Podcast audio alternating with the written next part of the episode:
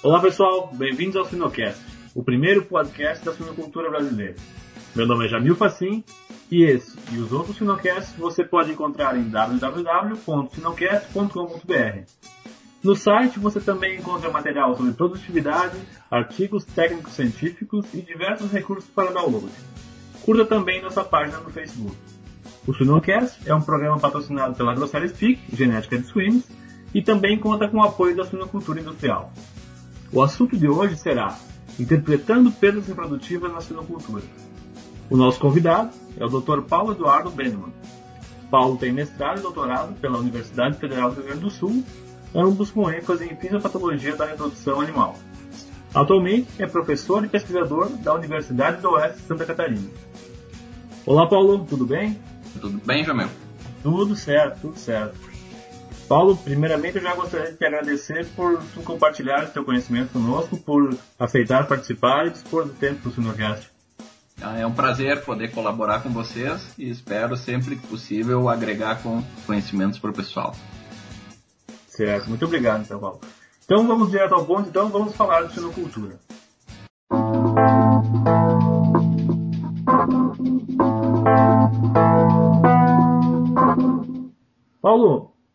Iniciar então o nosso assunto, nos últimos levantamentos da Agnes em 2014, a taxa de parto média do plantel brasileiro, que tem este software de gestão, era de 86% a taxa de parto. Então, isso significa dizer que a cada 100 fêmeas que no plantel brasileiro é inseminada, só 86 chegam ao parto. E também outro dado é que 30% das granjas não atinge 85% de taxa de parto. Então, a gente às vezes fica pensando que as taxas de parto hoje nas granjas passam tranquilamente de 90%, nós temos as melhores granjas atingindo próximo a 95%, mas eu queria que tu nos dissesse então e, e abordasse esse tema de perdas reprodutivas nas perguntas que eu vou te fazer agora. Paulo, assim, a gente tem muitos trabalhos e muitos levantamentos de dados citam a, a falha reprodutiva como a principal, principal causa de descarte. Porém, em algumas situações, não são 100% das fêmeas que falham reprodutivamente que a gente vai descartar imediatamente. E eu queria que nos dissesse qual situação que a gente deve tomar a decisão de reter uma matriz depois de uma falha reprodutiva. Uhum. Bom, Jamil, só para exemplificar essa, essa situação, falaste em, em levantamento de bibliografia, tá? só para quantificar e mostrar a importância dessas falhas reprodutivas. Há vários trabalhos citam essas causas e elas correspondem a aproximadamente 30, 35% das causas de descarte das fêmeas, a falha reprodutiva. Então, ela realmente é, é extremamente importante. E, e, muitas dessas falhas, o maior agravante dela é em termos de o que ela acrescenta em dias não produtivos. É um ponto que pouco explorado, tá? mas que exemplificando um, um dado de, de, literatura feito lá pelo, pelo pessoal da PIPEL, que uma falha reprodutiva representa até 40 dias não produtivos. Isso aí, dentro de um, de um plantel, impacta muito em termos uh, financeiros, em termos de fluxo de produção. Por que essas falhas ocorrem? Muitas vezes relacionadas a inseminações de, de fêmeas que não, não teriam condições de ser inseminadas tá? e acabam entrando no plantel. Bom, mas tu me perguntaste como reter essa fêmea, como que critério eu utilizo para descartar essa fêmea. Primeiro, eu vou reter uma fêmea que retornou a um éster, por exemplo, numa situação em que aparentemente eu não acho um motivo tá, inerente à fêmea ou ao, até mesmo a qualidade dessa fêmea.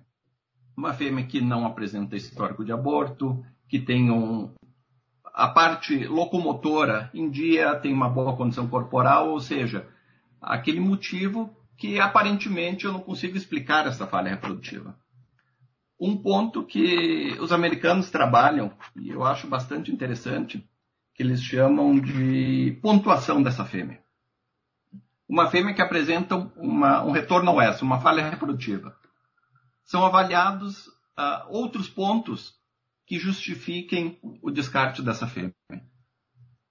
É uma maneira, acho que nós poderíamos utilizar, e não simplesmente a fêmea retornou e ela é descartada, como em determinadas situações é feito.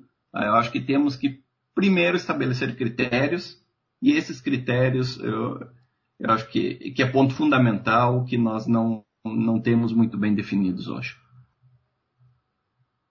Certo, interessante mesmo. E com certeza, Paulo, relacionado às fases reprodutivas, nós temos a, a estrutura da granja, como tu falou agora da questão locomotora, e a questão também de tecnologias que a cada, a cada pouco tempo surgem novas tecnologias e novos, não digo novos manejos, mas novas ações a serem tomadas nas granjas. E do ponto de vista então estrutural e tecnológico, quais são as ações que tu vê como que as UPLs estariam devendo hoje, deveriam adotar como prioridade um ponto que eu acho que, que deve ser muito discutido em relação ao PL é desenho. Tá? Um desenho que seja funcional. Tá? Nós temos a, mesma estrutura há, há anos de, de UPL e, e, eu não vejo mudanças né, nesse sentido que, que são, sejam feitas para facilitar fluxo, para facilitar deslocamento de fêmea. A qualidade dos materiais, Tá? Infelizmente, temos um grande problema relacionado a, a piso. Tá? Muitas vezes, um descarte de uma fêmea por falha reprodutiva se deve a uma má qualidade de piso. Tá? E isso leva a, a perda reprodutiva. Tá? Então, nesse sentido, outras alterações que facilitem a otimização de mão de obra, tá? desenhos já, já desenvolvidos com saída, entrada de, de fêmea pela parte traseira do box, saída pela frente, essas mudanças que realmente agreguem, que otimizem mão de obra, eu acho que são fundamentais para auxiliar né, no dia a dia da granja. Certo, muito importante mesmo. E no dia a dia do campo, Paulo, o pessoal às vezes se questiona se ah, determinada fêmea retornou ao cio por falha na inseminação ou foi por um problema relacionado a, a um catabolismo excessivo na lactação. Eu queria que tu nos explicasse como que a fase da lactação pode interferir na ocorrência ou não de problemas reprodutivos subsequentes a uma matriz. É bom tu teres levantado esse ponto, Jamil. É um ponto fundamental. Tá? É condição que essa fêmea é mantida na, na lactação, principalmente for, se for uma primípara. Tá?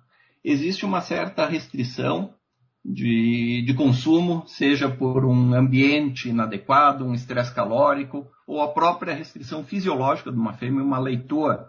Muitas vezes ela não tem capacidade estomacal para ingerir o que ela precisava de ração e com isso ela entra no, num catabolismo lactacional. Nesse ponto a literatura ela é bem clara, mostra que acima de 10% de, de perda de condição corporal nós temos um prejuízo muito grande em intervalo desmamiestro, em desempenho reprodutivo subsequente, qualidade de ócito. Então, há um, um prejuízo muito grande para a reprodução se esse catabolismo lactacional for uh, excessivo. Certo. E a gente falou então da, da questão da lactação. Eu queria que tu nos dissesse, Paulo, qual que, que tu acha que é a estimativa para problemas reprodutivos causados por um problema, por exemplo, relacionado às doses, a um mau condicionamento das doses, ou uma inseminação mal feita, mal manejada, ou uma inseminação feita fora do período ideal. Qual é a tua estimativa assim para se fosse ponderar entre problemas lactacionais e problemas relacionados à inseminação? Uhum. Catabolismo lactacional, é, nós temos aí, varia muito de sistema para sistema e temos também a, a influência sazonal mas certamente poderíamos, eh, acho que até subestimar, mas em torno de 10 a 15% das, das fêmeas apresentariam esse, eh, esse catabolismo, tá? e seriam aquelas fêmeas, digamos, fêmeas de risco num sistema de, de, eh, de falhas reprodutivas, em problemas de falhas reprodutivas. E em relação a doses, mesmo, tem um trabalho do do Flowers bem interessante, que ele quantificou essas perdas. E ele pontua determinadas situações relacionadas à qualidade da dose inseminante com falhas reprodutivas.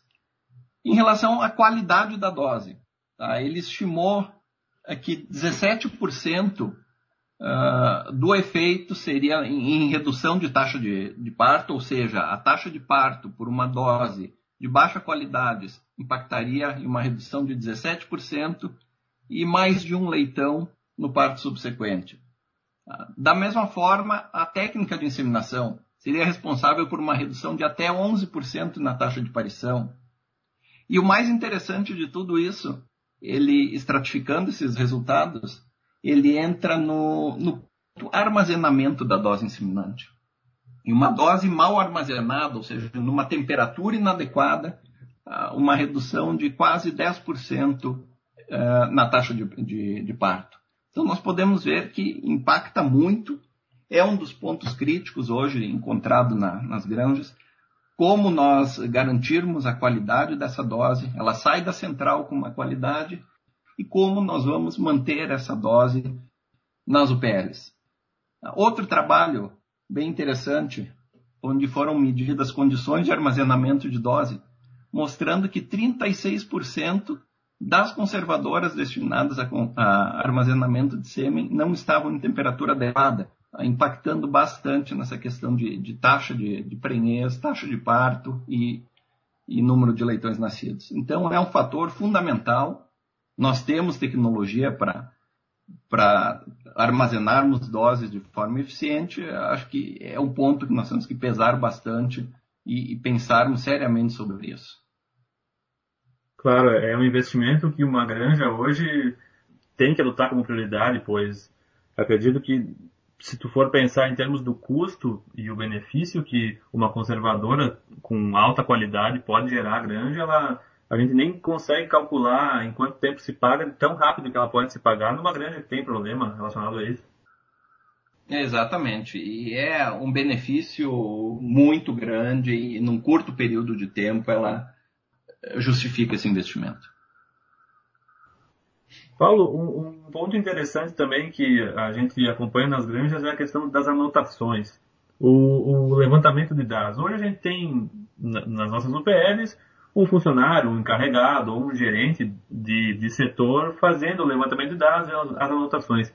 Tu acredita que é um, é um problema atual ainda nas granjas, essa questão de falhas de anotação ou anotação da, por exemplo, como tu mencionou, a fêmea teve um problema locomotor e retornou ao estro, mas na verdade o problema foi o locomotor e não uma falha reprodutiva. Qual que é a tua sugestão?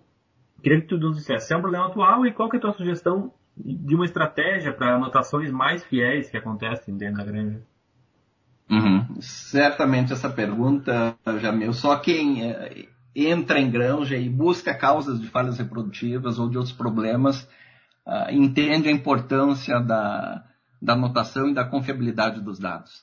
Tá? É bastante crítica essa situação, justamente porque não existe um critério. Tá? Como tu mesmo mencionaste, o problema locomotor. A fêmea foi descartada por problema reprodutivo, mas que problema reprodutivo? O que levou a esse baixo de nascidos, o que levou a essa, essa perda reprodutiva. Tá? Outro exemplo, mortalidade de matrizes. Tá? O que levou à mortalidade? Tá? O que levou ao sacrifício? Tá? Nós não temos hoje informações uh, que nós consigamos trabalhar em cima dos problemas por essa deficiência. Creio eu que a medida seria preparar essas pessoas, desenvolver um material, um treinamento mostrando critérios de anotações, como classificar essas matrizes. Uh, somente dessa forma nós poderíamos ter o máximo proveito, porque existem softwares estão no mercado hoje e nos ajudam muito, mas se eles forem mal alimentados, nós acabamos não, não tendo essas informações devidas. Certo, com certeza. E isso com certeza impacta na, na tomada de decisões das, uhum. das, grandes, das empresas. Muitas vezes nós acabamos indo uh, ah, para outra direção, quanto na verdade uh, acabamos perdendo tempo porque o problema real não é aquele por um, uma deficiência de anotação. Sim, evidentemente. Um problema mesmo nas granjas hoje. Paulo, em um certo momento, um ouvinte nos questionou sobre retornos irregulares ao CIL.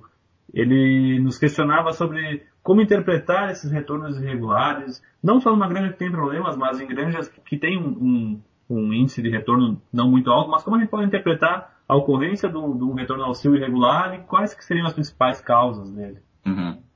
Bom, Jamel, em relação a retornos irregulares, o que, que é esperado? Tá? Das coberturas, a cada uma relação mais ou menos de 3 para 1, 2 para 1. Tá? Ou seja, a cada três retornos regulares, um irregular. Esse seria uma proporção dita como normal dentro de um sistema. O que, que nos diz o retorno irregular? Que a fêmea estava gestante e por algum motivo ela perdeu essa prenhez. Caso contrário, se ela não tivesse emprenhado, se tivesse uma, uma falha precoce, essa fêmea estaria com retorno regular. Normalmente, causas de retornos irregulares. Uh, fatores ambientais contribuem muito. Estresse calórico uh, é, é, um dos fatores bastante importante na, na, na causa de retornos irregulares. Uh, fatores nutricionais, principalmente qualidade de matéria-prima. problemas já sabidos de, de micotoxinas. problemas infecciosos, relacionados a, a parvovírus, a circovírus, às outras infecções comuns no, no sistema e que às vezes acabam não, não sendo controladas da, da forma adequada. Então, seriam os principais fatores relacionados a essas causas irregulares que levaram a uma perda mais tardia de, de prenhez. Um ponto bastante importante, e estamos na época agora e, e que deve ser é, considerado para perdas e retornos irregulares, a questão de sazonalidade. Os, os, famosos abortos de outono, as perdas reprodutivas de outono também impactam muito na, no, na época do ano, no período que nós estamos atualmente. Importante mesmo. Paulo, nós estamos hoje migrando para um sistema de alojamento coletivo, gradualmente, porém o futuro vai ser esse. Então, matrizes distantes em bairros coletivas. Uh, o que, tu acha importante para que essa migração de manejo não não permita que ocorra um aumento nas perdas reprodutivas? Tu acha que, o que quais são os pontos que a gente deve tomar como atenção para o alojamento coletivo? Hum, esse é um ponto realmente que está sendo tendo muita discussão atualmente, Jamil. Não existe um, um consenso sobre as as medidas a serem tomadas. A questão do, do cobre solta, deixamos 30 dias em boxe, depois em, em, baia coletiva, sete dias. Tá? Ao meu ver, eu acho que se nós preservarmos os primeiros uh, sete dias tá? da, da, matriz pós-inseminação em, em boxe e após esse período, de sete até no máximo 15 dias, agruparmos essa fêmea, eu acho que nós conseguimos trabalhar numa situação bem confortável em termos a, a prevenção de, de, perdas reprodutivas. O ideal seriam os primeiros 30 dias em box, mas aí a, a granja tem que ser desenhada para isso, deve ter um, um fluxo adequado, ah, mas uh, digamos que eu tenho que deixar essas fêmeas alojadas de forma individual o mínimo possível. Eu não trabalharia com menos de sete dias até o, o reagrupamento dessas fêmeas. Certo. É um, é um sistema que vai, vai ser adotado e não, não temos como. É, é um caminho sem volta. Acho que nesse ponto a única certeza é que vai acontecer e nós vamos ter que nos adaptarmos a, a essa situação e, e trabalharmos da melhor forma possível. Sim, claro, e tanto como esse sistema, como outras técnicas, como IATF, uma tendência de redução da mão de obra, talvez faça com que na balança, vamos dizer assim, faça com que a gente tolere uma, uma leve redução na taxa de parto para adequação das granjas às novas tendências e aos novos manejos. Certamente, nós vamos ter que trabalhar em cima de custo-benefício. Uh, o que significa, uh, ou o quanto eu aceito de perda, o quanto eu vou ter de benefícios e, e colocarmos na balança. Certamente hum. perdas virão. Tá? mas nós temos que, que agregar isso a outros manejos e, e tentarmos contornar essas, essas perdas. Certo. Muito interessante, então, Paulo. Paulo, para finalizar então o nosso bate-papo, eu queria que nos dissesse assim um, um, um, resumo assim sobre perdas reprodutivas. Qual que seria o beabá hoje das granjas? Tu falou em vários pontos aí, mas hoje, assim, se nós tivéssemos que escolher de três a cinco estratégias nas granjas para reduzir ou para não deixar que, o, que a perda reprodutiva impacte no nosso sistema e, e gere uma baixa rentabilidade na produção. Quais são esses pontos, assim, o feijão com arroz para perda reprodutiva? Uhum. Bom, o primeiro ponto, fundamental, né? trabalharmos muito em cima de qualidade de fêmea coberta. Tá? Aquela fêmea que, que tem realmente condições de ser coberta. O que chama atenção, Jamil, é, as diferenças encontradas em trabalhos científicos e o que nós encontramos no dia a dia. Tá? Porque num trabalho científico muitas é comum nós lermos uh, e encontrarmos taxas de parto de 95%. Tá? E tu comentas em 80% em algumas situações. Por que, que isso acontece? Tá? Ou pegarmos relatórios de, de previsão de taxa de parto e já na primeira semana nós temos termos perdas. O que está acontecendo? Uma fêmea que não tinha condições de ser coberta entrou naquele grupo de cobertura para que a meta de cobertura pudesse ser, ser cumprida. Eu acho que isso é fundamental. Todas as granjas têm fêmeas consideradas fêmeas de risco, são aquelas fêmeas de baixa condição corporal ou que apresentam qualquer outro problema. Tá? Como prevenir isso? Primeiro, na lactação, que ela tenha uma boa lactação, que não sofra um catabolismo excessivo, Tá? que ela consiga é, se alimentar de forma adequada na lactação. Que essa fêmea seja corretamente estimulada no desmame, para que naqueles primeiros sete dias ela esteja em estro e possa ser uh, inseminada. É, qualidade da inseminação é, são pontos, acho que, fundamentais para quando nós uh, falamos em, em redução de perdas reprodutivas. Qualidade de aparelho locomotor Tá? São todos pontos relacionados a, a fêmeas de risco, que, que têm que ser trabalhados quando nós queremos um, um resultado uh, que nos garanta uma boa produtividade. Paulo, então, em nome da equipe do Sinocast, eu agradeço a tua participação aqui conosco. Muito obrigado e um abraço. Ok, muito obrigado. Eu que agradeço por poder participar da, e colaborar com vocês.